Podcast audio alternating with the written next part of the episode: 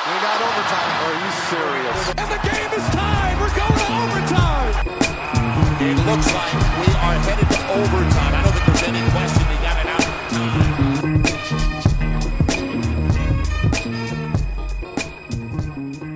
Einen wunderschönen guten Tag, herzlich willkommen zu Overtime, der Spieltag, Folge Nummer 25 hier auf basketball.de. Mit dabei ich, Simon Linder und wie immer Marcel Lubasch. Hallo Marcel. Servus Simon, wie immer, ich auch am Start. Hast du dich schon erholt von den Feierlichkeiten nach dem 500. Klick, äh, unser erster 500. Klick auf einen Podcast, auf einen Overtime-Podcast. Äh, bist du noch am Feiern oder wie geht's dir inzwischen? Ähm, naja, die Situation ist etwas, etwas eskaliert, muss ich dazu gestehen. Ja. Nein, natürlich nicht, habe ich wahnsinnig gefreut, aber jetzt äh, riesengroß gefeiert habe ich natürlich nicht, weil wir natürlich auf das nächste Ziel, die 750 oder vielleicht sogar die 1000 schauen. Ähm, da ist immer so ein bisschen Demut mit dem Spiel. Ähm, wir wollen uns steigern, wir wollen besser bla, werden. Bla, das hat sich gerade So dieses- WhatsApp so- so dieses- völlig anders angehört. So dieses typische ähm, Copy and Paste Interview von einem Spieler nach dem Spiel. Ja, ihr habt jetzt 10-0 gewonnen äh, gegen die Bayern. Äh, naja, Demut. Äh, wir müssen, wir müssen da auf dem Boden bleiben. Ähm, Wir gehen Schritt für Schritt nach genau, vorne. wir schauen Spiel von Spiel zu Spiel. Wir schauen von Podcast zu Podcast. Genau, Und, äh, da wir müssen uns, wir müssen die kleinen Schritte gehen. Äh, wir wissen, dass wir mit unserem Budget nicht die größten Brötchen backen. Ja, gut. so, ein- so eine Überraschung ist immer mal drin. Ja, Wir müssen das jetzt bestätigen, Woche für Woche. Ganz genau, klar. wir, also genau, wir müssen jetzt. Und wir bedanken uns natürlich bei, für, für die Unterstützung bei allen äh, mitgereisten Hörern, wie auch immer. 530 waren es, glaube ich. 540. Boah, ich krieg die Tür nicht zu, ey. ziemlich, äh, ziemlich toll. Also gro große Ehre für Ja, uns. Wir haben Ernst, super wirklich, cool, wirklich danke. ernsthaft sehr gefreut.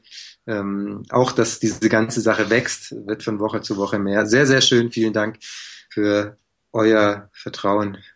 Ah, Das wäre eigentlich so ein schönes Schlusswort gewesen. Warum machen wir das zu Ja, Beginn? dann machen wir jetzt Schluss halt. Das war Folge Okay. 25.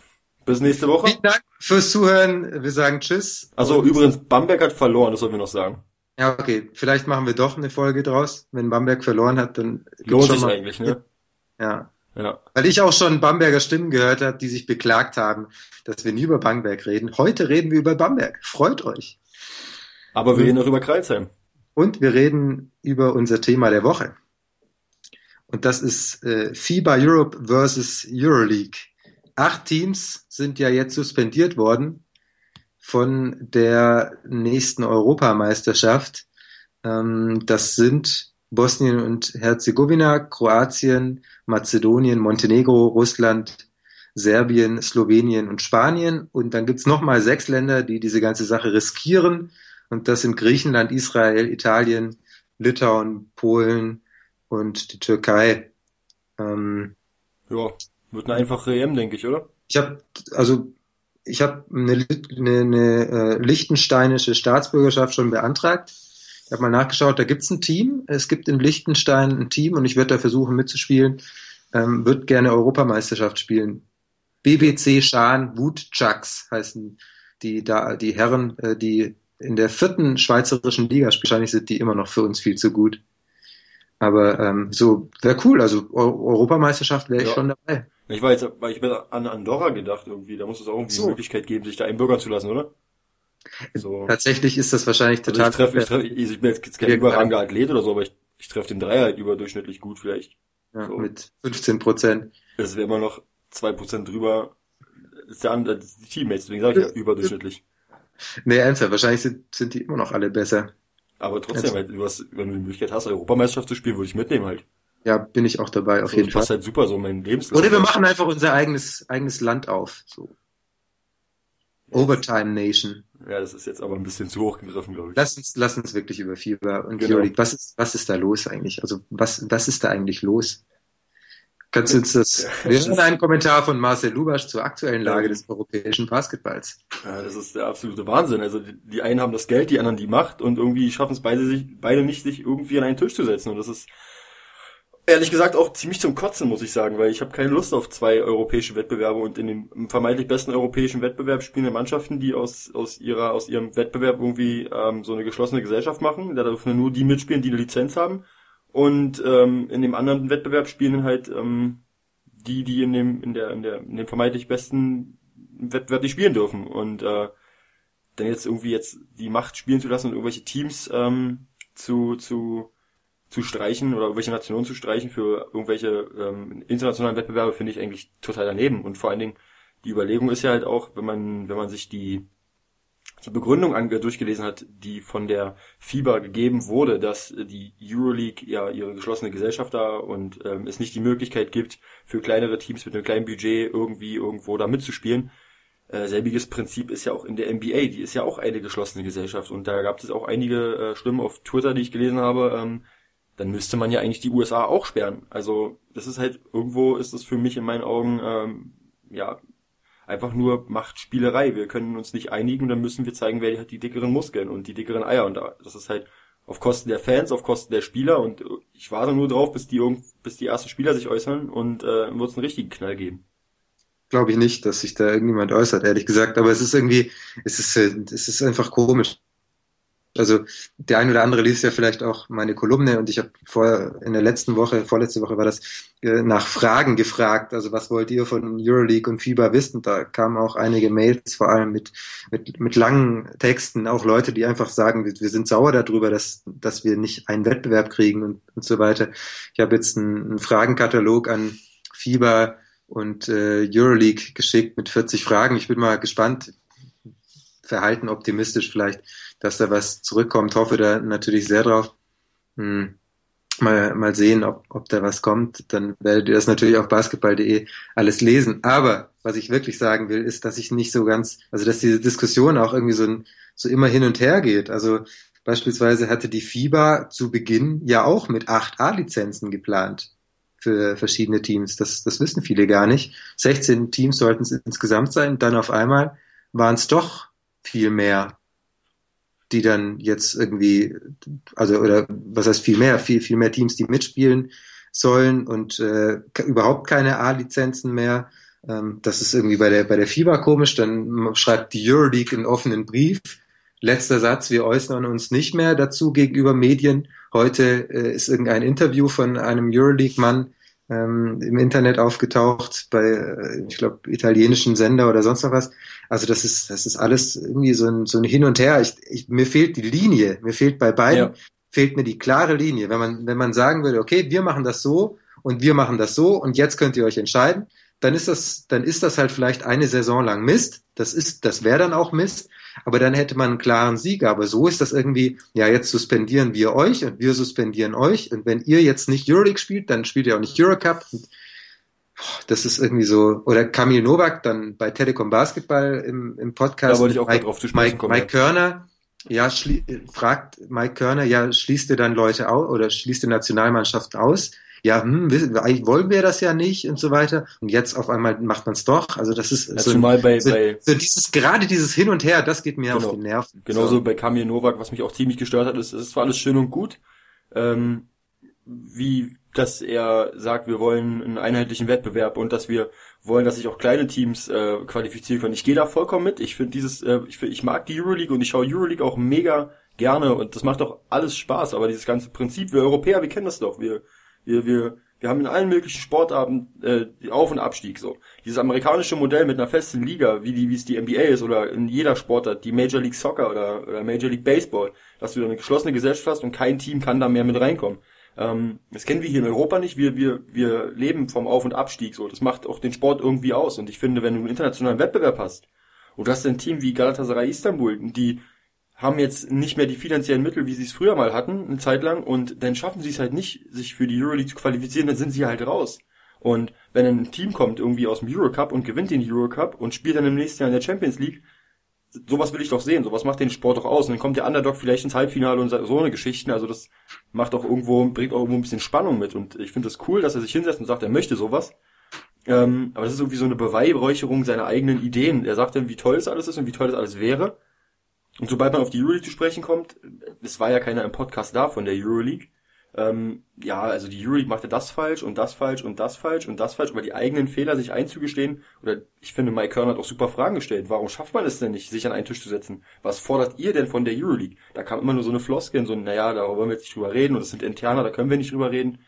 Ähm, ich, ich denke mir, das ist doch die größte Scheiße überhaupt, dass es nicht gebacken bekommt, sich da irgendwie an einen Tisch zu setzen. Das ist echt richtig nervig. Also ich, ich muss zu, ich, das ist so, klar, wir können da jetzt alle sagen, die sind alle so blöd und die sollen sich mal nicht so anstellen. Da geht es um, um viel Geld und da, da haben beide haben irgendwie sicher auch ihre Berechtigung, da dies und das zu machen Absolut, und alles. Absolut. Mm, Und äh, aber dieses nicht miteinander reden, zum einen, und das, äh, das, äh, diese, diese Schlingerkurs, den beide fahren, das ist das, was mich nervt. Wenn beide sagen würden, wir wollen das, wir wollen das, und dann setzt man sich an den Tisch und diskutiert. Und wenn man zu keiner Lösung kommt, okay, dann soll man eben äh, eine Saison lang, gibt's beide Wettbewerbe, das ist dann Mist, aber dann ist es halt eine Saison lang Mist und danach wird sich ein Wettbewerb auflösen, weil sich da kein Schwein für interessiert. So war es schon mal 2000, 2001 oder was, Ja. als es diese Supro League gab von, von der FIBA, die sich dann auch aufgelöst hat, weil eben alle Euroleague geguckt haben und alle auch bei der Euroleague mitgespielt haben. Ich kann mir auch vorstellen, dass es jetzt wieder so sein wird, dass wir ein Jahr lang Basketball Champions League haben und die dann wieder weg ist und da hat die Euroleague diese Sache wieder für sich, aber vielleicht ist es auch nicht so. Jetzt kam heute bei Telekom Basketball die Meldung, dass Bamberg und Bayern, München und Alba Berlin äh, allesamt Euroleague spielen wollen. Als nächstes fliegt dann die deutsche Mannschaft, äh, deutsche Nationalmannschaft aus der EM und alles. Also das ist doch, boah, diese ganze Suspendiererei und so ein bisschen, ja, klingt, klingt alles ein bisschen nach Kindergarten. Ja. Das macht einfach keinen Spaß. Ja, der hat mir die Schaufel weggenommen, Mutti, Mutti hat mir die Schaufel weggenommen. Und dann kommt die Kindergärtnerin und suspendiert erstmal den und der suspendiert dann wieder seinen Gegenmann aus, den, aus dem Sandkasten und am Ende, am Ende, ja, sind alle Kinder weg und, Und wer denkt denn in dem Moment an die Schaufelhersteller und an die Sandkastenhersteller? Da denkt nämlich keiner dran. boah, jetzt bist du aber, Jetzt, jetzt bist du aber tief eingedrungen in das Thema. Jetzt, jetzt geht's richtig rund. Das war jetzt, äh, das war jetzt äh, eine Metapher. Wir sind quasi die Schaufelhersteller und die Sandkastenhersteller. Wer denkt denn an die Fans? Das macht im Endeffekt keiner. So, es ist halt So ist es. viel, viel Geld, was da reingepoppt wird, aber die Leute, die das Produkt halt kaufen oder sehen, das ist halt ähm, irgendwie am Ende der Rattenschwanz und der fällt halt irgendwie dann ab und ähm, Und es ist halt, es ist, also es es ist ein komplexes Thema. Wir, das soll jetzt auch nicht so einfach gemacht werden. Es gibt Ligen, die wollen, oder es gibt Vereine, die wollen viele internationale Spiele, weil sich niemand für die nationalen Ligen bei ihnen zu Hause interessiert. Dann brauchen die viele internationale Spiele, wollen ein Ligasystem. Bei uns in Deutschland ist das anders. Bei uns ist die nationale Liga sehr wichtig. Ähm, und internationale Spiele sind on top. Das äh, ist halt auch nicht überall so. Das, das ist alles schwer irgendwie unter einen Hut zu bringen. Und aktuell gibt's halt zwei Hüte und jeder versucht da die, seinen Hut möglichst vielen Vereinen aufzusetzen und äh, den Gegenhut wieder abzusetzen. Und das äh, am Ende, naja, ist der Hutladen leer und alle sind unglücklich. ja, so sieht's aus, ja. So, die Metapher war auch nicht besser. Es ist, glaube ich, Zeit, das Thema der Woche Ja, zuzumachen. Da wir könnte man, da könnte man stundenlang diskutieren. Und äh, Das war's heute mit Metaphern, versprochen. bestimmt. Kommen wir zur BKBBL. Ja, Und- zur nationalen Liga. Kann, kann man, genau. Wir, wir sprechen hier zehn Minuten über die Euroleague und äh, FIBA Champions League und sprechen 50 Minuten über die BKBBL. Das ist mal, das ist mal ein Statement, oder? Das ist mal Statement. Das müsste ich mal die Euroleague anhören und die Fieber Ja. Ha, da habt ihr es. in your face. So, jetzt. wir kommen zur, ja, jetzt weiß ich gar nicht, wie ich das anmoderieren soll. Soll ich sagen, Sensation des Spieltags? Ja, Ich rede über Oldenburg gegen Bamberg. 102 zu 97. War es eine Sensation, Marcel? ähm, ja, schon. Also, wir haben ja, also wir, ich, ich spreche für dich mit, aber nee, erstmal in erster Das ist Linie nett ich. von dir. Danke. Ähm, ja. In erster Linie ich habe ähm, jetzt nicht unbedingt damit gerechnet, dass Oldenburg, auch wenn sie richtig gut drauf sind, ähm, habe jetzt nicht damit gerechnet, dass sie, dass sie Bamberg zu Hause schlagen können. Also, dass sie es können, ja, aber nicht, dass sie es werden. Ähm, deswegen ist es für mich schon eine Überraschung, ja. Also für mich ist die Überraschung nicht so groß, muss ich sagen. Ähm, ich habe mir das vorstellen können, dass Oldenburg gewinnt, aber ich habe mir nicht vorstellen können, dass Oldenburg gewinnt, wenn Bamberg 97 Punkte erzielt. Das ist für mich der Kracher, dass Oldenburg gegen Bamberg 102 Punkte erzielt. Ja, das ist, Das ist, das ist der absolute Wahnsinn. Hallo, was geht ab? Ja. Also das stimmt. äh, Und, und jetzt möchte ich auch nochmal, ähm, wir sind ja dafür bekannt, dass wir uns gerne auch mal selbst loben. Es ist mal wieder ein Zeitpunkt gekommen, an dem ich mich loben Ich muss, Marcel. Ja, Ähm, denn ich mach kurz die Du- Kopfhörer raus, ja, warte. du, na Moment, die, meine Kritik geht ja an dich. Ich Oh. lobe ja nicht Oh. nur mich, sondern ich muss ja auch gleichzeitig dich kritisieren. Das ist ja sehr langsam, langweilig hier. Du hast letzte Woche gesagt, hier, Leon Radojevic, Top-Verteidiger, alles, alles großartig. Äh, super, das Verlängerung, Euroclass Defender oder was weiß ich was.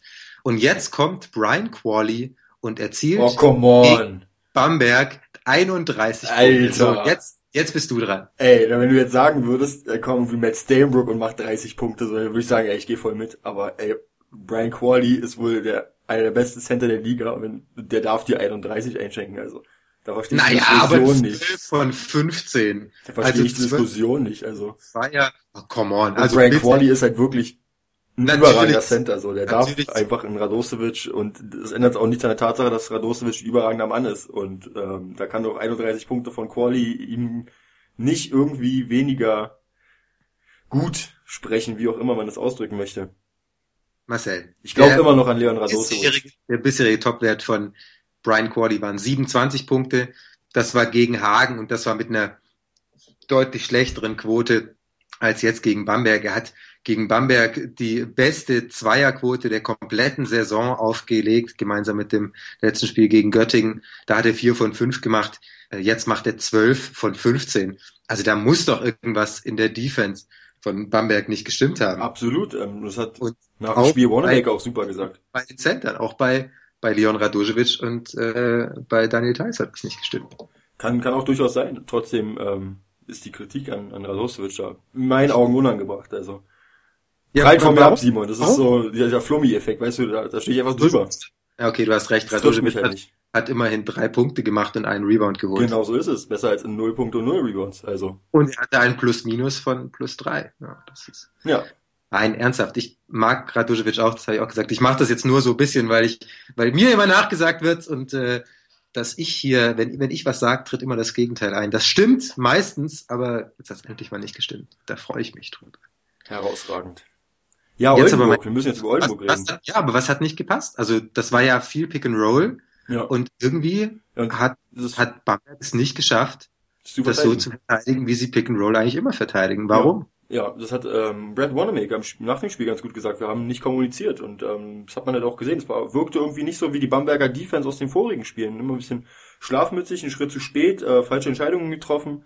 Ähm, teilweise, wenn sie nach dem Pick and Roll geswitcht haben, ähm, haben sie es nicht geschafft, irgendwie vor ihren Leuten zu bleiben. Da gab es einige Situationen von von äh, Brian Qualley, der dann das Mismatch gut ausgenutzt hat, oder äh, Vaughn Duggins, äh, auch ein Riesenspiel gemacht mit 21 Punkten ähm, die das allesamt ummünzen konnten. Und da hat es defensiv halt wirklich nicht gestimmt, weil sie halt nicht richtig kommuniziert haben, wie es äh, Brett Wanamaker im Spiel nach dem Interview gesagt hat.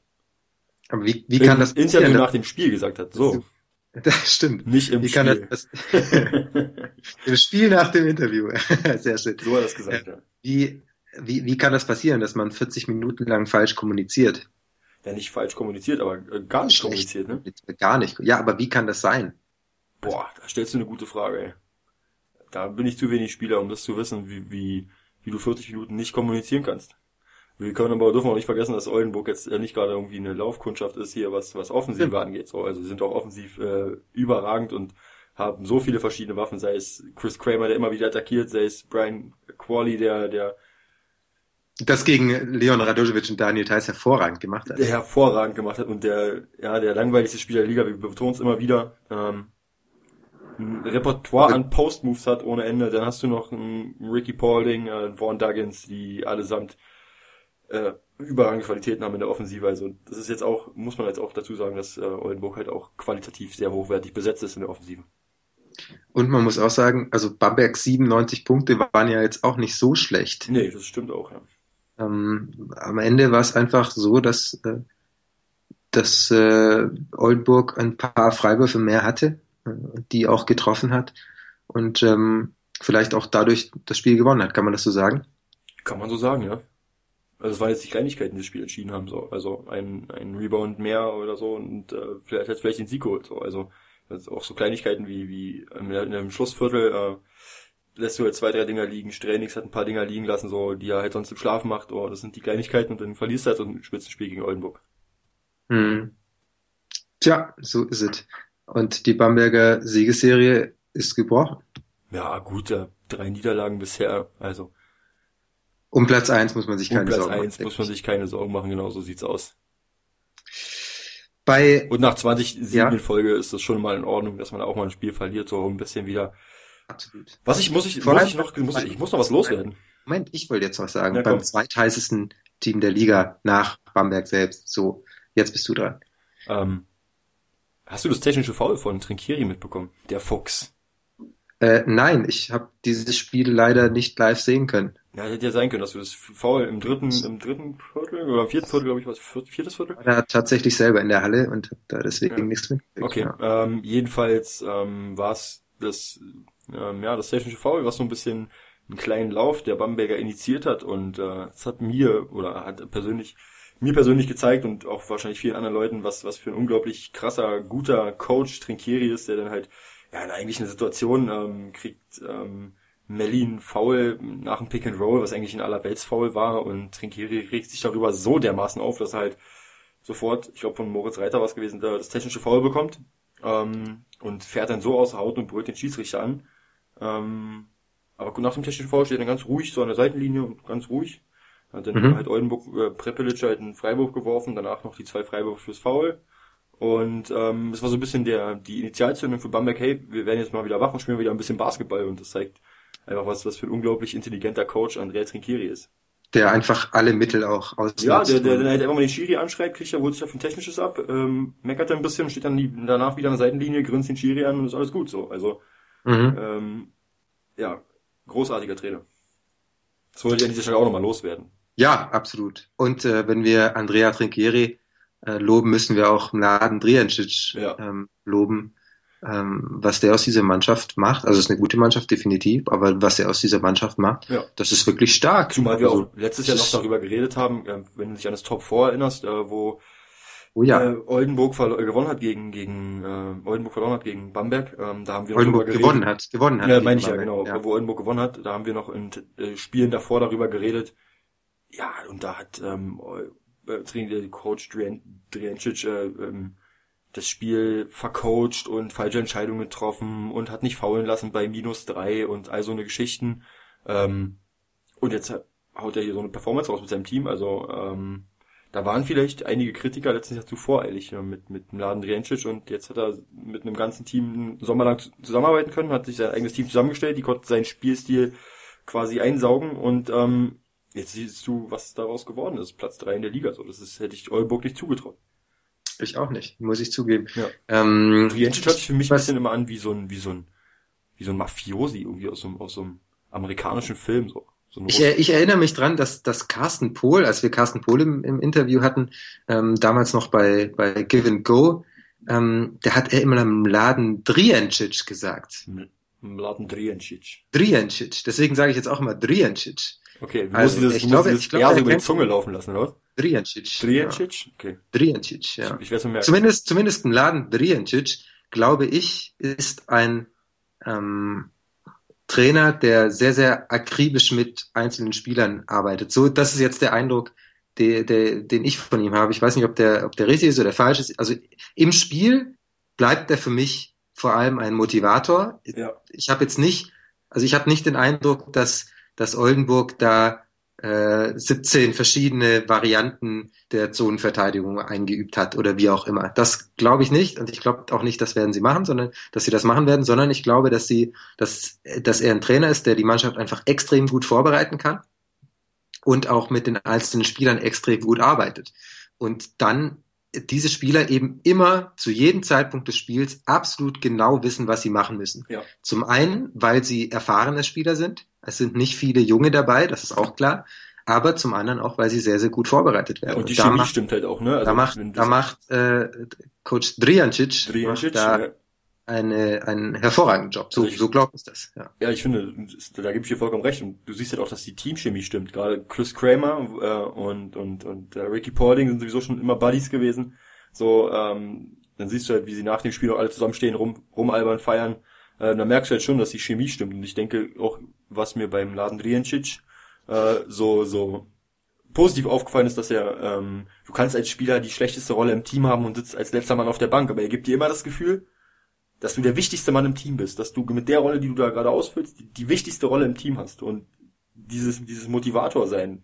Ja, zum Beispiel besonders. darf, darf ich dafür, ich möchte das gerne unterstützen, was du sagst. Zum Beispiel sieht man das daran, dass Dominik Lockhart gestartet ist gegen Bamberg. Hat zwar nur viereinhalb Minuten gespielt, aber er stand eben am Anfang auf dem, auf dem Feld. Das ist was für Besonderes für so einen Genau. Spieler. Und, und wahrscheinlich wirst du nach dem Spiel, du wirst dann auf der Bank sitzen und sagen, ja gut, ich bin jetzt gestartet, habe vier Minuten gespielt, so, das geht natürlich im Spieler durch den Kopf. Aber Coach gibt mir das Gefühl, dass es wichtig ist, was ich mache, dass es wichtige Minuten sind. ja, Und das ist meine Rolle und die muss ich ausfüllen und dieses Motivator sein, das macht er überragend. genau, so ist das. So, genug Lobeshymne. Wir haben, Genau. wir stehen schon bei fast 25 Minuten. Ja, wir machen jetzt Tempo. Nächstes Spiel. Ludwigsburg gegen FC Bayern Ja, da München. können wir mal Tempo machen. 71 zu 100. Am Anfang haben beide Mannschaften alles getroffen. Das war unglaublich. Und wenn eine Mannschaft nicht getroffen hat, dann hat sie sich den Offensivrebound geholt und hat dann getroffen. Das war unfassbar. Das ging dann so bis, weiß ich nicht mehr, 18 zu 18 oder so. Und dann hat Ludwigsburg aufgehört zu treffen und dann hat Bayern München dieses Spiel gewonnen. So einfach ist das Spiel zusammengefasst. Ganz ähm, interessant. Also Bayern hat gespielt wie eine Maschine. Das war ganz, ganz stark, was sie gemacht haben. Ludwigsburg überhaupt keine Chance gehabt in der Verteidigung, keinen Zugriff. Ähm, Bayern Penetration, Kickout, Penetration, Kickout, Penetration, Kickout drin. So. Und das war, das war ganz, ganz stark vom FC Bayern. Svetislav Pejic war hochzufrieden auf der Pressekonferenz. Und wenn Svetislav Pejic auf einer Pressekonferenz hochzufrieden ist, dann war Bayern München wirklich sehr, sehr gut. Und so war es auch. Das vielleicht interessanteste im Nachhinein im Spiel, dass äh, da hat ein Journalist auf der Pressekonferenz ähm, Herrn Pisic gefragt, wie es denn aussieht mit dem Rücktritt, weil er es ja so gesagt hatte und ob er nach so einer Leistung das wiederholen würde. Und er saß so in seinem Stuhl drin, war irgendwie in, in Redelaune, hat man so ein bisschen gemerkt, aber er saß da so drin und hat so ein bisschen vor sich hin und oh, oh, Rücktritt, oh, hm, ich, ich brauche Basketball, ich brauche diese Mannschaft und äh, ein Trainer hat nie in der Hand, was passiert. Man kann immer nur, man kann nur aussuchen, wann man anfängt, man kann nie aussuchen, wann man aufhört oder aufhören muss und hat so ein bisschen geredet, aber Typisch nach also, ja, also es lohnt sich auch diese Pressekonferenz tatsächlich. Ich habe auch nicht alles verstanden, zugegeben in, in dem Raum, ähm, aber es war irgendwie was äh, interessant. Also ich glaube, er hat so ein bisschen ähm, den Spaß am Basketball da relativ schnell wiedergefunden und äh, ist auch ganz schön, weil irgendwie gehört er ja auch zur Liga. Ja, das stimmt. Das ich. stimmt. Also, ähm, wie er dann an der Seitenlinie hoch und runter schleicht, das äh, ist schon was. Und Also, der man Fußspitze muss nicht alles Linie richtig steht finden. und so. Es, Ja. man muss nicht alles richtig finden, was er macht und äh, vielleicht darf man auch gar nicht, aber irgendwie gehört er zur Liga dazu und äh, hat da auch seinen Platz. So. Vollkommen richtig, Simon. Bayern München ohne Dion Thompson, muss man noch dazu sagen, aber einige andere Spieler dabei gehabt, die einen hervorragenden Job gemacht haben. Zum Beispiel Bryce Taylor, äh, sensationell, also sensationell, was der Mann spielt in den letzten Wochen, kriegt aktuell, finde ich, viel zu wenig Credit dafür. Ähm, aber nun gut, äh, wird den im Laufe der Playoffs definitiv noch bekommen, da bin ich mir sicher. Absolut. Vor allen Dingen Bryce Taylor, kann man sagen, seit dem Abgang von Casey Rivers auf einem, auf einem ganz anderen Level, habe ich das Gefühl, so, dass er die Rolle eigentlich quasi bekommen hat vom Coach und dann, okay, dann bin ich jetzt halt der Scorer und dann mache ich das halt jetzt mal auch so. Und Ja. Und verteidigt hervorragend. Ja. Es ist toll, ihm zuzusehen, außer er spielt halt äh, gegen deine Mannschaft. So, machen wir dieses, machen wir dieses Spiel zu, Ja. denn wir müssen weiter ein bisschen Tempo machen. Und auch beim nächsten Spiel fällt uns das nicht schwer. Frankfurt gegen Weißenfels 89 zu 51. Die Fraport Skyliners ohne Jordan Theodore, dafür mit Thomas Dimger. Hast du die Gesangskünste gesehen von ihm? Sorry, dass ich dich unterbreche. Von wem? Von Jordan Theodore. Das ist auch mal so Nein. eine kleine Videoempfehlung, die musst du, die musst du dir unbedingt mal geben. Ich hab's Wo- auf, der, auf der Seite von der Telekom, glaube ich. Ja, Quatsch, von der Telekom sage ich schon. Von, von, von in Fraport Skyliners, glaube ich, was gewesen, oder von der BKBBL BBL auf dem Twitter-Feed. Ein sehr schönes Mhm. Video von, von Jordan Theodore, seinen Gesangskünsten, äh, wie er vor dem Spiel ähm, mit Eis auf der Schulter äh, auf der Bank sitzt und ganz lässig zur Musik tanzt, so auf der Bank und dann halt einfach mal seine Gesangsküste freien Lauf lässt und die Kamera voll drauf hält. Hervorragend. Ein großes Lob an den Kameramann. Überragend. Ähm, ja, war locker. Weil MBC war nicht ready. Und Ja, das stimmt schon, ja. 20 Turnover, nur 38% Feldwurfquote, so kannst du erwarten gegen Frankfurt. Also was, also was willst du da erwarten? ja, Frankfurt spielt dass man, dass Verteidigung, so. ja, ja, das, also, MBC hat, also ich glaube, es hat irgendwie, na, nach anderthalb Minuten hatten sie mal, hatten sie Punkte gemacht und Dann hat es aber wieder gedauert bis sechs Minuten vor Ende des ersten Viertels, bis dann, nee, Moment, ich bin gerade völlig falsch, ich bin im vierten Viertel. Das hat nämlich viel länger gedauert zu Beginn. Ich dachte gerade schon, das war irgendwie hier 10-0 für, für Frankfurt. So war das nämlich. 10 zu 0 für Frankfurt zu Beginn und dann ging es los, 10 zu 2. Und ähm, naja, und dieser Rückstand ist dann auch tatsächlich nicht mehr viel kleiner geworden und dann irgendwann immer größer, bis zu 40 Punkte Differenz. Jo, stark von Frankfurt, locker runtergespielt. Ja. Effekt gibt's da nicht viel drüber zu sprechen. Außer eben, dass es einige schöne Dankings von Thomas Dimja gab, ähm, der sonst ja nicht spielt, weil er da als siebter Ausländer dabei ist. Und Beim, Punkte gemacht. Bei Frankfurt. Jawohl, ja, er ist ein guter Basketballspieler, keine Frage. Absolut, ja. Hat das, hat das ja auch schon gezeigt, äh, aber sonst eben nur in der Probi. Okay. MBC abhaken, nächstes Spiel. Mehr, weiß ich nicht. Also natürlich werden sie sich das nochmal anschauen müssen, aber. Ja, sie ähm, profitieren halt davon jetzt, dass, dass Göttingen, Bremerhaven und Tübingen auch verloren haben. Ähm, ja. Wäre halt eklig, wenn, wenn einer von den anderen Teams jetzt gewonnen hätte. Ähm, so kannst du halt War nicht so. munter büschen und sagen, okay, nächstes Spiel müssen wir auf jeden Fall angehen. Jawohl. Ähm, nächstes Spiel. Berlin gegen Kreilsheim.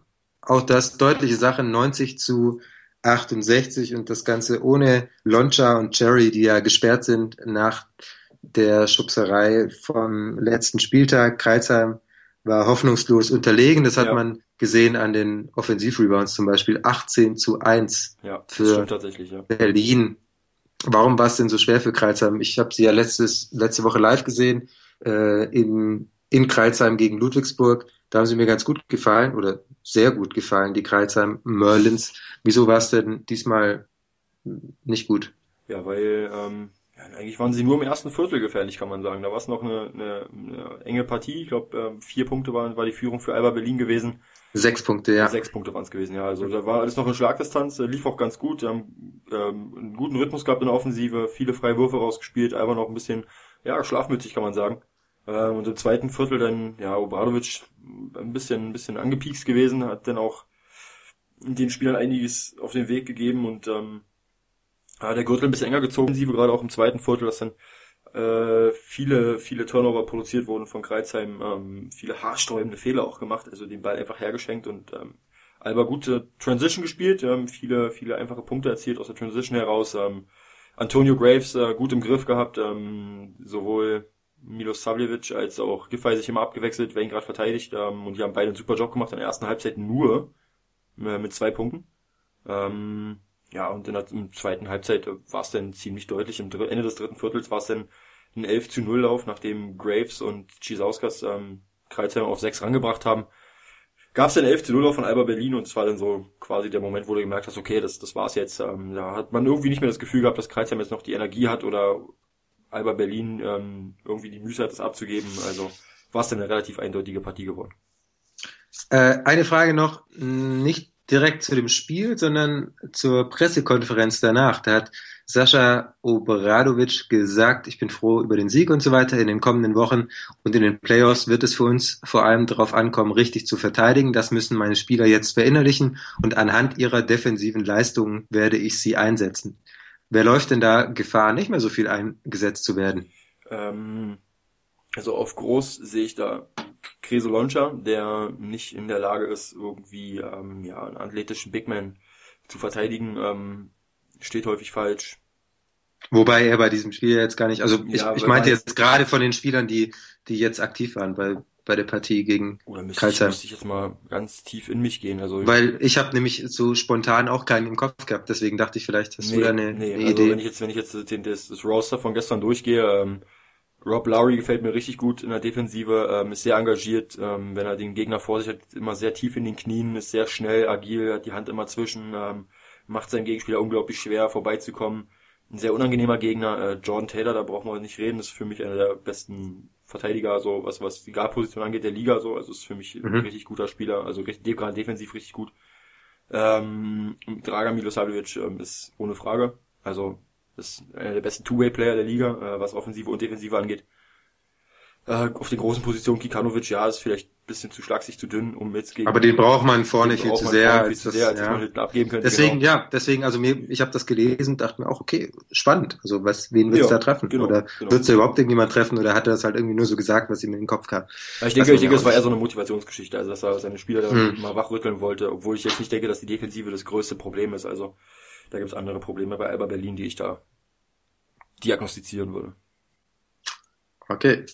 Ein Problem haben auch die Gießen 46ers, denn sie haben ihr Spiel in Ulm verloren mit 71 zu 87. Vor allem Deshaun Butler hat überzeugt. Oh ja. 27, 27 Punkte am Ende des Spiels und 22 Punkte schon in der ersten Halbzeit erzielt. Dazu auch Chris Babb ziemlich stark, fand ich. Er hat zwar jetzt nicht die, die, ja doch schon sehr, sehr gute Quoten aufgelegt. Also zwei von sechs Zweier ist jetzt nicht so stark, aber vier von fünf Dreier ist stark. Das Ganze in 40 Minuten, komplette Spielzeit auf dem Feld gestanden, acht Assists, auch von ihm eine Fünf sehr, sehr Rebounds. gute Leistung. Dazu noch Per Günther mit seinem 3000. Punkt. Ähm, die Ulmer ohne Augustin Rubit, ähm, ohne Carlin Brown, ähm, ja, Wird eigentlich, wird Ah. eigentlich Augustin Rubit ausgesprochen oder Rubit? Die ich habe den Unterschied jetzt nicht gehört. hat das nicht gehört? Okay, das, dann liegt's Nee, mach nochmal, mach noch mal bitte. Augustin Rubis war eigentlich, sollte eigentlich ein Witz sein äh, zu Mladen Driencic, aber äh, Ach so. kam jetzt wahrscheinlich nicht so rüber, wie ich ihn gebracht habe. Müssen wir jetzt auch rausschneiden, das ist unangenehm. so, so, so, so einen Witz machst und keiner versteht ihn. Nee, lass es drin, ich finde das lustig. Wir schneiden die überhaupt nicht. drin. Doch. Äh, Nein, das schneiden Fall. wir nicht. Marcel, hier ist alles ehrlich, hier bleibt, alles bleibt drin. Augustin Rubit, äh, ähm, Sensationell. war, war nicht dabei. Äh, trotzdem am Ende sicherer Sieg ähm, für die Ulmer, die einfach eine gute, ein gutes zweites Viertel gespielt haben, auch insgesamt einfach, fand ich, wieder, wieder überzeugt haben, äh, mit viel Energie, mit viel Athletik, physisch gespielt haben, auch ohne Augustin Rubit und äh, klar, Deshaun Butler und Chris Babb und Per Günther waren Spieler des Spiels. Kann man das so sagen? Ja, da gehe Gut. ich mit. Und Ray Morgan hat auch ein gutes Spiel gemacht, mit vielen Rebounds. Und Taylor Brown hat mir auch gut gefallen. Ach ja, war, war alles, war gut. Ja, also man muss sagen, Die- Gießen hat, Gießen hat, Weiter nach oben. ja, Gießen hat, äh, war ja früh mit, Also Ulm meine ich jetzt. Ja. ja, Ulm schaut natürlich nach oben. Für Gießen wäre es schön, wenn sie nach oben schauen würden. Ähm, Gießen lag früh mit 10 zurück. Ähm, dann noch die Cojones gehabt, im ersten Viertel noch zurückzukommen, gerade Ethan Ruggie. Ethan, Ethan Roggy, ja. Ja, hat ordentlich, ordentlich Krass, Gas gegeben. Ja. Sehr schade, dass es nicht gereicht hat. Ich finde da, ich würde da so gerne so einen Zweikampf sehen zwischen S. Oliver Baskets und äh, Gießen bis zum Ende der Saison. Ich hoffe, da setzt sich keiner ab. Ich würde mich freuen, wenn wir das Duell um den achten Platz erst am letzten Spieltag entscheiden würden. Tja, der ist der neutrale Zuschauer, der spielt mit den Nerven der, äh, der Franken und der Hessen. Also das ist, äh, aber das würde ich auch gern tun. Also ich Das wäre schön. das wär doch cool. Ja. Ja. Ja, die beiden Aufsteiger kämpfen um den letzten Playoff-Platz. Meine Rede, das wäre überragend. Schade. Es sieht aktuell nicht so aus, auch weil, und das ist unser nächstes Spiel, Würzburg gewonnen hat in Bremerhaven 76 zu 69. Am Anfang war es äh, Kyle Fogg gegen Brandon Lane und äh, ich habe mich dann gleich erinnert oder besser gesagt hat Kollege Jonathan Zugvogel 1846 mich daran erinnert, dass ich ja im letzten Podcast gesagt hätte, hier Kyle Fogg haut nochmal so richtig einen raus. Und dann ging der mit elf Punkten aus dem ersten Viertel. Und ich hatte schon gehofft, da, da geht wieder was so in Richtung 30. Und dann waren es nur 21. Aber ich Nur, wie finde enttäuschend das, einfach. das, aber ich finde, also das, das kann man gelten lassen. Auch, auch da habe ich jetzt nicht ganz falsch gelegen. Ich, ich habe eine gute Woche gehabt. Ja, jetzt, irgendwie. jetzt reicht's mal. Komm. Ist gut jetzt. Mach das Fenster zu, das wird sonst gefährlich. Nicht, dass du noch abhebst, ey. Ich wohne im Erdgeschoss, alles, alles kein Oh, Problem. easy, easy, okay. Ähm, aber es war nicht die Superquoten von Kyle Fogg, auch das muss man sagen. Ja. Er hat Kobe Bryant deutlich besser getroffen, mit, glaube ich, 44 Prozent. Äh, der auch, 21 von 50. der ähnlich. 21 von Wir machen einen 50. kurzen Exkurs zur NBA. Wie geil war das denn bitte? Also ich, ich habe mir, ich hab mir den Wecker gestellt und habe es tatsächlich nicht geschafft aufzustehen und ich war sehr, sehr traurig am nächsten Morgen, als ich aufgewacht bin und gelesen habe 60 Punkte. Dann habe ich mh, kurz die Augen zugemacht, dann habe ich die Augen wieder aufgemacht und dachte mir, Moment, 60, 60. Das also war halt Hollywood, ich hielt ne? Das, Also- ich hielt das, also ich hielt das schon für möglich, dass er, dass er da nochmal so richtig Bock hat und nochmal irgendwie alles kriegt. Aber dass er, dass er einfach 50 Würfe nimmt, also das macht ja nicht mal Kyle Fogg. Ja, das stimmt tatsächlich. Also ich, ich freue mich für ihn so, das ist alles cool und alles halt Show, ne? Also ich glaube, da ist Hast du die Rede, hast du die Rede gesehen danach? So seine, Mamba äh, out. Ja, genau. Das war, er hat ja auch gesagt, so, die letzten 20 Jahre haben mir alle gesagt, p- pass den Ball, pass den Ball. Und am letzten Abend sagen alle, pass ihn nicht, pass ihn nicht. Und wie er danach lacht, also da hat man, also da hat man einfach gesehen, wie viel, wie viel Freude er tatsächlich noch irgendwie hatte. Und das äh, Ja. fand ich toll. Also, riesen Spaß gemacht. Und ich verstehe auch nicht, wieso, Entschuldigung, wie, wie manche dann das jetzt schlecht machen müssen. Und er hatte, er hätte die Mannschaft besser führen müssen. Und er hat, mein Gott, der hat 20 Jahre NBA gespielt. Natürlich hätte er das anders machen Boah, können. natürlich aber hätte er, klar. er ist Kobe und er darf das halt und ich mag ihn. Und er ist halt so der Held meiner Kindheit, was NBA angeht. Und ich glaube auch von vielen anderen. Und ich gönne ihm das, okay, ich, ich halte es mit den Lakers in der NBA, das war eine schlechte Saison, ich glaube auch nicht, dass man die Playoffs erreicht hätte, wenn man das irgendwie anders gemacht hätte. Und ich weiß auch nicht, ob Entwicklung und so weiter und so fort. Der hatte sein, seine letzte Saison. Und ich finde, Kobe Bryant hat eine äh, Ego letzte Saison einfach auch verdient. Meine Rede, So. absolut. Und Also abgesehen davon hat er, wenn er auf der Bank saß, hat er immer, immer, immer, immer Tipps gegeben. Ich erinnere an Sachen, an, an Situationen, als er Dwight Howard so geholfen hat, bei den Lakers Fuß zu fassen, es hat trotzdem nicht geklappt. Aber äh, er, er hat sich um seine Mitspieler gekümmert. Ich glaube, dass er, dass er nicht immer einfach ist, wenn man ihn als Teammate hat, aber ich glaube, dass er ein, ein, ein großer Typ ist und einfach auch Basketball einfach nach vorne gebracht hat, weil es viele, viele Kinder gibt, die wegen ihm angefangen haben, Basketball zu spielen, Sport zu machen. Und ich bin ein großer Fan von Kobe Bryant. Und wenn er in seinem letzten Spiel 70 Würfe genommen hätte, dann hätte ich es genauso hart, wenn nicht noch mehr gefeiert. So, genau, Kobe Bryant, genau bester Mann. meine, Mom meine Rede, so. Also, mein, mein Gott, der Typ hat 20 Jahre gespielt. Wenn der im letzten Spiel der Meinung ist, er möchte 50 Würfe nehmen, dann lass den Typen 50 Würfe nehmen. Wenn einer sagt, ey, der hätte sein Team Und- besser coachen müssen und seine jungen Spieler besser machen müssen.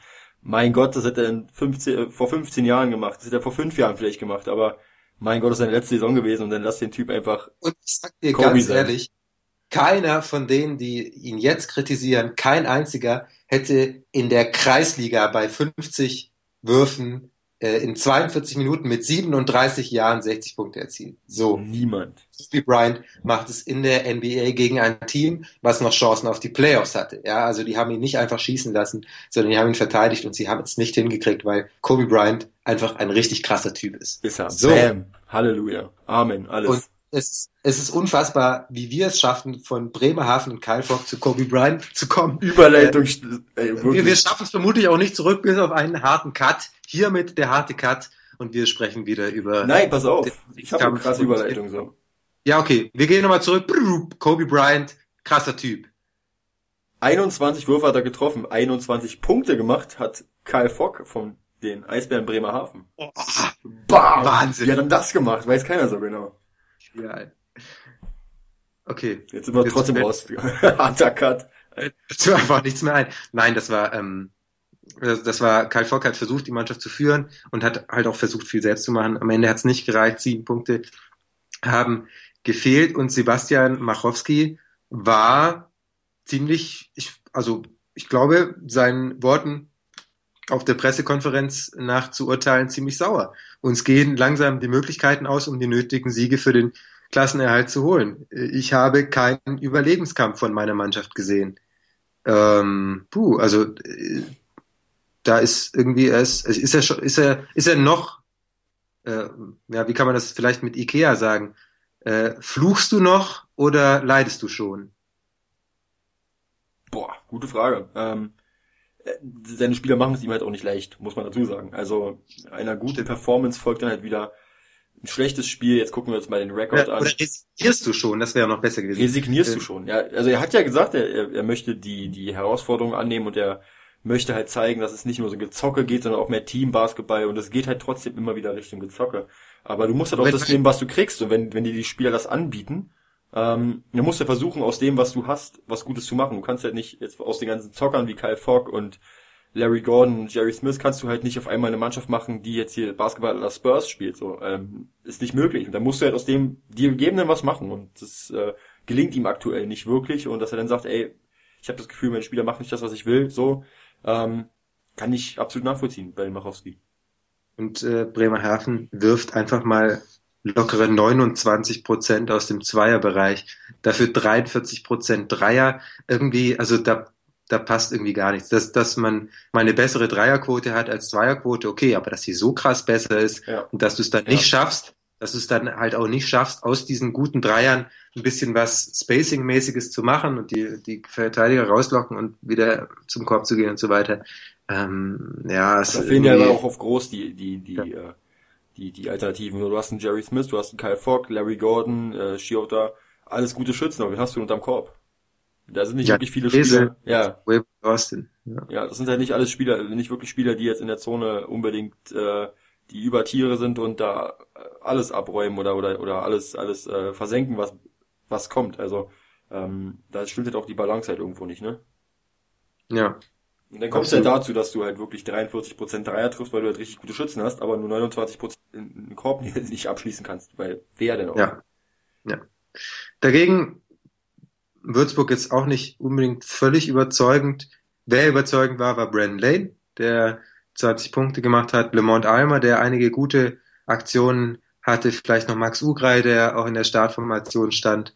Ähm, Drew Joyce hat 10 Assists gespielt, aber auch sechsmal den Ball verloren. Äh, Licht und Schatten bei ihm. Naja, aber im Endeffekt haben, können die Würzburger sagen, Hauptsache gewonnen und äh, on to the next one und, schauen, dass man sich für die Playoffs qualifiziert. Genau, für, für Bremerhaven gilt das, das gleiche wie für MBC. Froh sein, dass alle anderen auch verloren haben. Ähm, ja, und to the next one, ja. So. Wer sich für die Playoffs nicht mehr qualifizieren wird, wolltest du noch was sagen? Nein, nein. Ich habe nur tief Okay. eingeatmet. Ja, dann atmen wir wieder kurz tief aus. Jawohl, und jetzt machen wir weiter mit dem nächsten Spiel. Wer sich für die Playoffs nicht mehr qualifizieren wird, sind die Basketball-Löwen Braunschweig. Ähm, die hatten das ja schon vor einigen Spieltagen, glaube ich, abgehört. Raul Korner hatte da sowas gesagt. Der Kollege von Telekom Basketball, ich glaube, Holger Dirkes war es, ähm, hat, habe ich Holger gesagt? Wie heißt der? Heißt der? Jörg Dirkes heißt Ja, er. genau, ich wollte gerade sagen, Jörg. Holger war Holger, Holger Sauer gibt's auch. Ich glaube, ich glaube, Jörg, ach, ist egal. Er hat gesagt, äh, sie kämpfen noch um die Playoffs. Ähm, das glaube ich nicht. Ich glaube nicht, dass, dass Braunschweig bei, bei drei Spielen Rückstand und fünf ausstehenden Spielen noch um die Playoffs gekämpft hat. Naja, ähm, sei es drum. Ähm, sie haben, sie haben es versucht und sie haben das Spiel auch gewonnen und sie haben das Spiel auch verdient gewonnen und sie haben das Spiel gewonnen, weil Derek Needham richtig krass abgegangen ist. Das stimmt, tatsächlich. 33 Punkte gemacht, der Gute. Aber eine Sache, die mir auch persönlich sehr aufgefallen ist, ist, dass äh, Braunschweig endlich wieder Defense gespielt hat.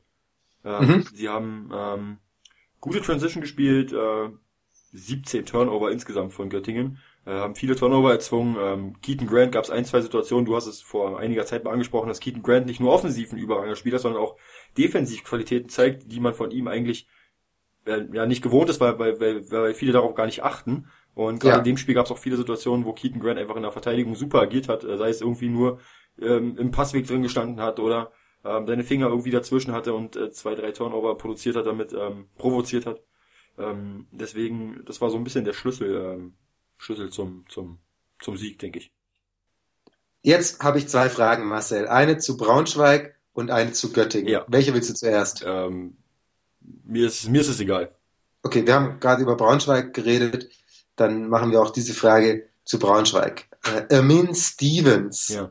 hat ähm, Zeiten in dieser Saison gehabt, da konnte man vielleicht sagen, dass er einer der am wenigsten talentierten äh, internationalen Spieler oder ausländischen Spieler der Liga ist. Ja. Wie kann das sein, dass er jetzt letzte Woche gegen Gießen bei der Niederlage 18 Punkte macht, gute Quoten hat, viele Rebounds holt und jetzt gegen Göttingen, das zumindest von den Punkten her noch toppt und in 22 Minuten äh, 19 Punkte macht? Wie kann das sein? Ähm, Amin Stevens, finde ich, ist, ist sehr engagiert. Ich glaube, das war, wie kann man, kann man, kann man das äh, so ein psychisches Ding nennen oder so? Weiß ich jetzt nicht genau, aber er ist auf jeden Fall sehr engagiert. Ähm, ist jetzt nicht derjenige, der jetzt viele Würfe nimmt oder, oder äh, aus der Distanz viele Würfe nimmt, aber jetzt nehmen wir mal das Spiel von gestern, da waren es, ah, Sekunde, dann müsste ich mal kurz den Boxscore aufmachen. Ähm, da hat er elf, elf Würfe hat er genommen. elf Würfe genau und sieben, sieben getroffen, also eine 63% Quote, das ist sehr gut, fünf von sechs Freiwürfen getroffen. Ähm, und er ist halt immer sehr engagiert, das ist ein ziemlich athletischer, großer äh, Small Forward, ähm, geht auch häufig Was? auf der vier. Das- Also wird zumindest auf, laut, Ja, laut Beko ja, ja. BBL-Website äh, als Small Forward geführt.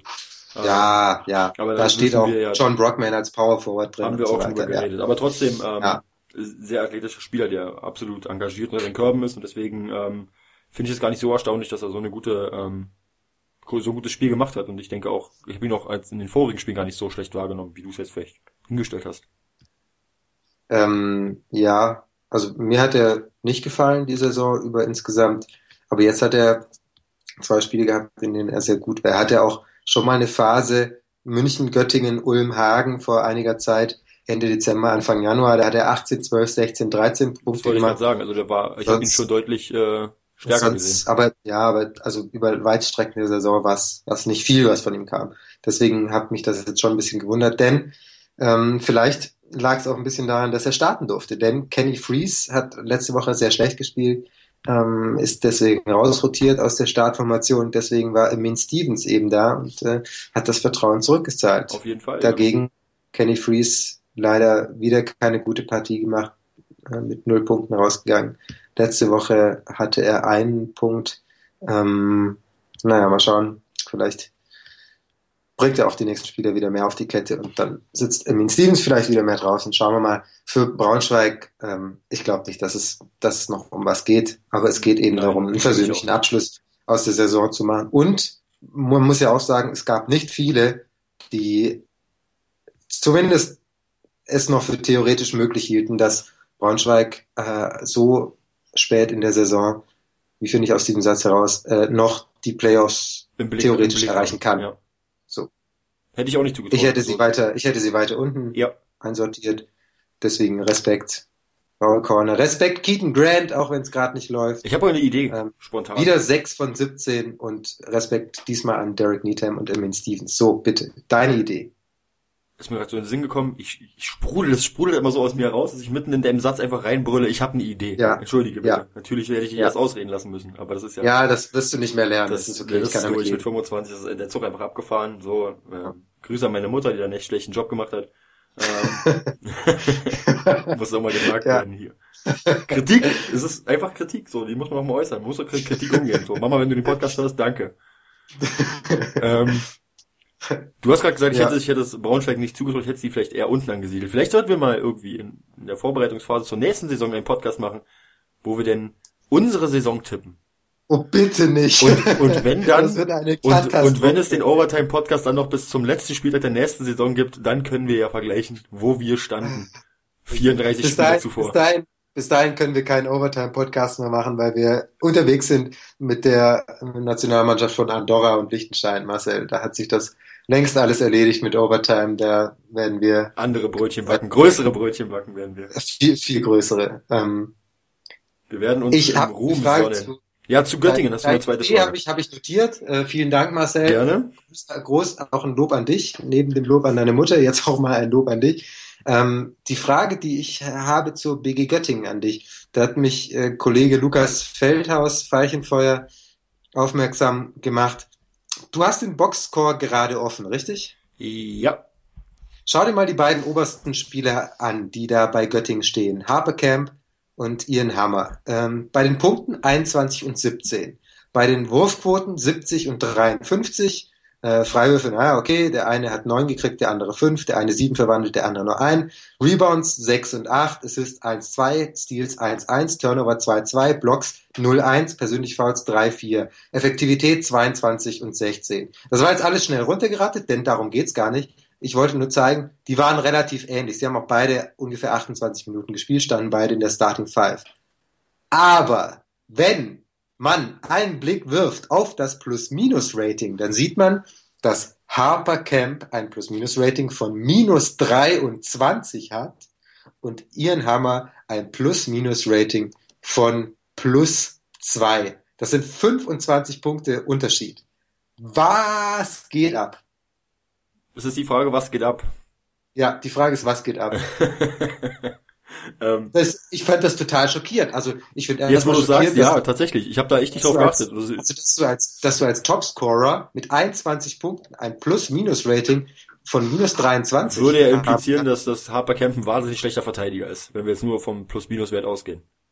Ja. Und Ian Hammer ein besserer halt, Verteidiger ist. Halt nur in komischen Rotationen auf dem Feld stand, aber so war es eigentlich nicht. Nee, also sie haben ja auch häufig zusammen agiert, Harper Camp auf der 5, ähm, Ian Hammer auf der 4 und da ist auch so ein bisschen, äh, wo der Schuh drückt, wenn du jetzt überlegst. Aber, aber dann, das ist ja nicht plus minus dann. Plus minus ist ja, wenn, wenn Harper, also eigentlich kann man sagen, wenn Ian Hammer draußen ist und Harper Camp spielt, dann läuft's nicht. Ähm, so, einfach mal. Zumindest in naja, also plus minus sagt ja aus, äh, wie viel Punkte mehr oder weniger dein Team erzielt hat, wenn du oder also wenn du auf dem Feld standest und wenn Harper Camp ja, ja. auf dem Feld stand, hat ähm, Göttingen ja, ja, im das, minus das 23 hätte, Punkte ja, ja, erzielt. Ja, ja, aber dann hätte, aber dann hätte ja auch, also wenn sie zusammen nicht erfolgreich gewesen wäre, dann wäre bei Ian Hammer ja auch ein schlechtes Rating. Und bei ihm ist es ja nicht so schlecht. Er hat ja ein positives Rating, obwohl Göttingen mit neun Punkten also verloren. Da, da, da müsste krass. man jetzt sehen. Ich habe tatsächlich keine Antwort darauf. Ich habe nur gedacht, vielleicht hast du eine. Also da müsste man jetzt zum Beispiel sehen, ähm, in welchem Lineup wer wie auf dem Feld stand. Wenn du jetzt ja. zum Beispiel. Ah ja, klar. Ja.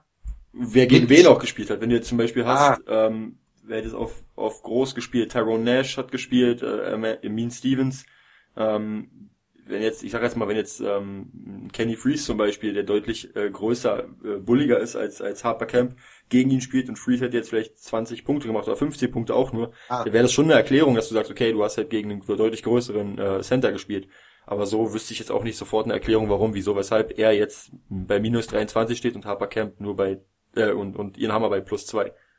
Und es waren halt auch nicht so viele irgendwie so, so ganz krasse Runs dabei von, von Braunschweig, die dann halt, oder auch von Göttingen, die dann halt erklären könnten, äh, wieso, ähm, wieso jetzt, da, da stand halt der eine auf dem Feld und hat halt Pech gehabt, so. So könnte es ja auch sein, aber so war es nicht. Äh, ich wollte das nur anmerken, dachte, vielleicht hast du eine Antwort drauf. Ich habe nämlich äh, tatsächlich keine und ähm, aber du nee, hast vielleicht vielleicht kann das, vielleicht hat jemand anders äh, Ahnung wie es sein kann, dass der eine mit minus 23 und der andere mit plus 2 ausläuft. Es ist ja auch oft so, dass Harper Camp öfter mal den Ball verliert, weil er immer diese schrecklichen Durchstecker probiert unter dem Korb, die nichts mit denen kein Mensch was anfangen kann. Aber auch das war es eigentlich nicht so, nicht so viele Turnover. Naja. Wir haben Stress, Marcel. Wir gehen schnell zum nächsten Spiel. Machen wir Bonn das. gegen Bayreuth. Auch darüber müssen wir nicht viel sprechen. 85 zu 69 gewinnen die Bonner für mich ein bisschen überraschend, weil mir die Bayreuth mir in den letzten Wochen sehr gut gefallen hat, aber die Telekom Baskets haben das vor allem das Pick and Roll mit mit ähm, Eugene, Gino Lawrence und Tadas Klimavicius hervorragend ausgespielt. Ähm, Klimavicius mit 20 Punkten, Lawrence mit 13 Assists. Ich denke, das sagt alles. Ja, Bonn mit 25 Assists als Team. Ähm, super Ball Movement, Sharing the Sugar. Ähm, ja, kann man da ist, kann man sagen, dass sie wieder Teambasketball gespielt haben. Und bei Bayreuth muss man auch sagen, sehr kleine Rotation, waren nur mit sieben Spielern äh, da am Start. Das merkt man dann halt. Das stimmt, das stimmt. Okay, ähm, nächstes Spiel. So, und jetzt sage ich dir mal was. Tübingen gegen Hagen. Äh, am Ende 87 zu 89. Und ich habe gerade etwas gesehen. Ähm, die Facebook-Seite BBL News hat drei, hat ihre drei Offensivspieler des Jahres oder ihre Prognose für die drei Offensivspieler des Jahres ähm, abgegeben. Und beim Spiel Tübingen gegen Hagen standen zwei dieser drei besten Offensivspieler auf dem Feld. Wer ist es? Äh, Brandon Jefferson? Nein. David Bell? Ja. William Buford? Nein. Vlado Mihailovic? Ja. Gut. Siehst du das, Siehst du das auch so? Ich sehe das anders. Nee. Ist egal, ich wollte das nur so als Null. Also, also, also ja, genau, so voll dagegen. Genau. Ich, wollte, so. ich wollte das eigentlich nur als, als kurze Anmoderation machen. Ich sehe das auch völlig anders. Ähm, aber also das wenn ist du halt Meinungssache, Meinungsfreiheit. Ja, aber wenn du halt Bryce Taylor und Brad Wanamaker in der Liga hast, ja. ähm, ich, vielleicht können wir da wann anders drüber diskutieren. Genau. Aber das, ich wollte das nur mal kurz nennen. Ich finde das übrigens gut, dass, dass sie sich da auch, auch trauen, mutige Tipps abzugeben.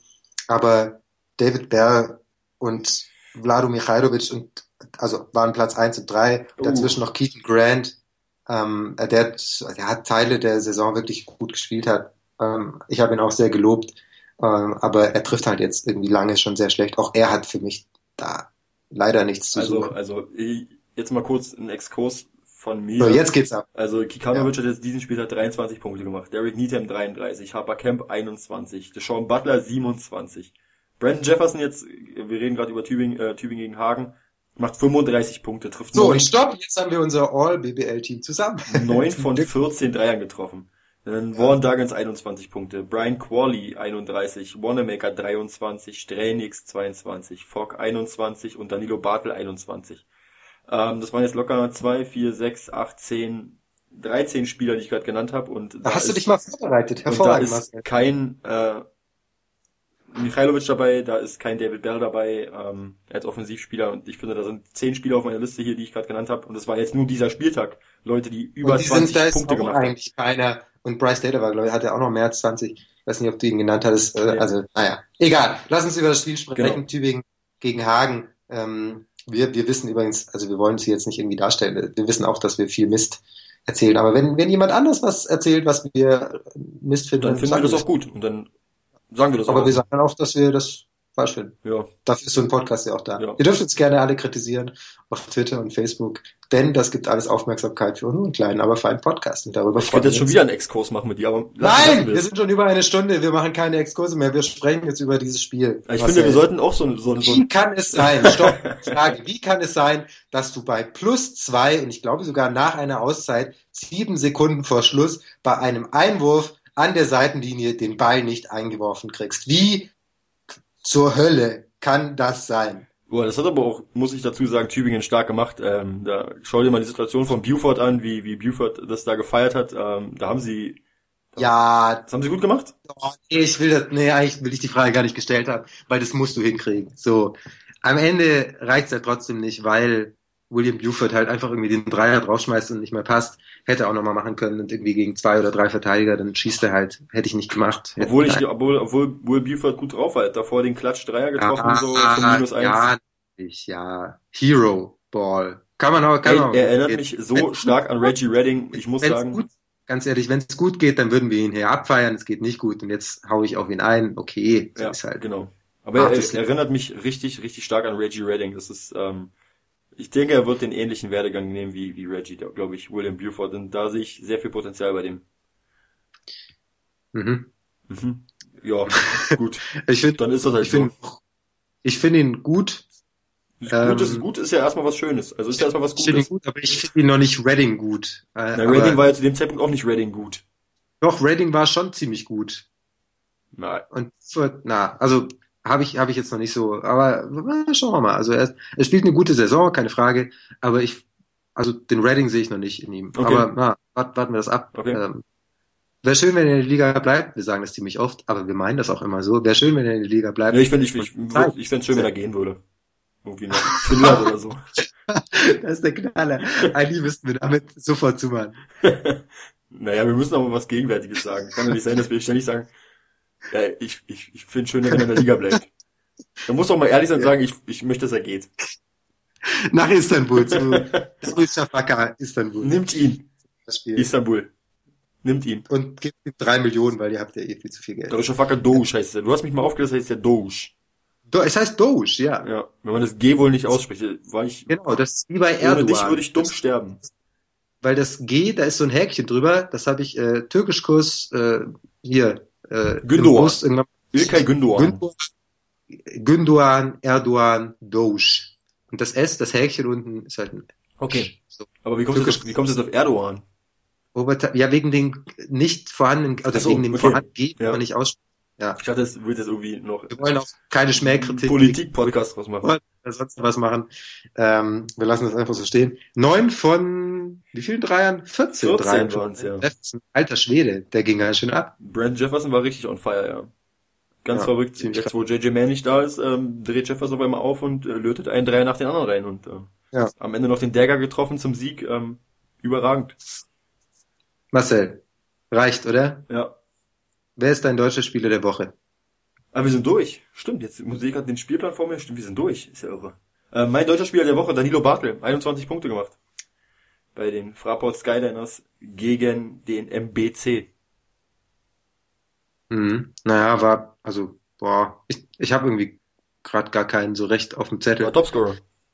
Ja, ich weiß das, Muss aber man, äh, wenn, du halt, wenn, halt, wenn du halt gegen einen MBC spielst, der halt irgendwie anscheinend irgendwie, weiß nicht, keinen Bock hat oder irgendwie nur 51 Punkte macht und jetzt auch nicht irgendwie so, dass sie sich krass reingehängt hätten und gekämpft hätten, fällt es mir irgendwie schwer, auch wenn er zweifellos eine gute Leistung gezeigt hat. Ich mache jetzt einfach, ich mache jetzt einfach Max Ugrei zu meinem deutschen Spieler der Woche, weil er alle drei Zweier getroffen hat. Er hat zwar nur 15 Minuten gespielt, aber dafür Starting Five.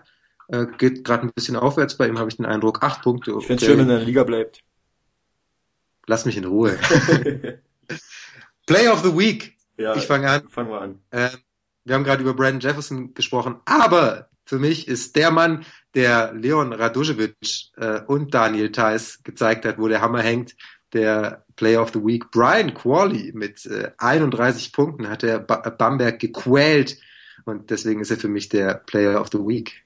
Äh, da bin ich ganz bei dir. Für mich auch der Spieler, der Bamberg gequillt hat. Äh, Brian Qualley. Das war eine Antwort, oder? Schön, dass du den Witz wiederholt hast. Vielen Dank dafür. Du hast gequält Äh, gesagt, ich habe gequillt gesagt. Was heißt, was ist denn Quillen? Ja, jemanden k. Ach so. Oh, so, so weit denke ich gar nicht. Ja, siehst du. Ja, Brian Qualley. Quill. Ich, ich habe ich nicht, so mein, mein So, solche Wortwitze sind eine Qual, deswegen eine hören wir damit Qual. auf.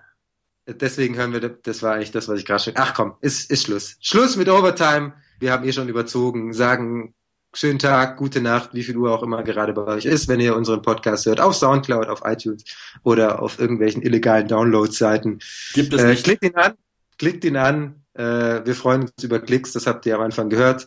Klickt auch äh, Marcells Interview mit Jan Jagler an, auch das verträgt noch ein paar Klicks und das hat es auch verdient, weil es ein sehr, sehr gutes Danke, Interview Simon. ist. Vielen Dank. Vielen Dank an Marcel, vielen Dank auch nochmal deine Mutter, dass sie das alles ermöglicht hat, dass wir diesen Podcast machen können. Du kennst doch meine Mutter gar nicht. Was ist mit dir los? Ja, aber es ist doch schön, dass wir zusammen diesen Podcast machen können. Sonst wäre das ja möglich. So. Schluss jetzt. Tschüss, gute Nacht, schönen Tag. Bis zum nächsten Mal. Overtime.